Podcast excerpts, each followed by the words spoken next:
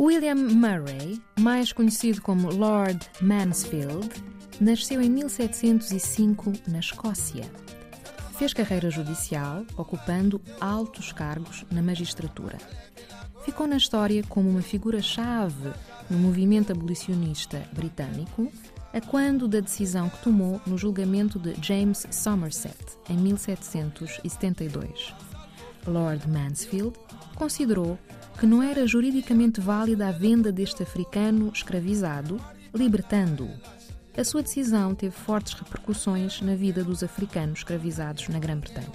Faleceu em 1793.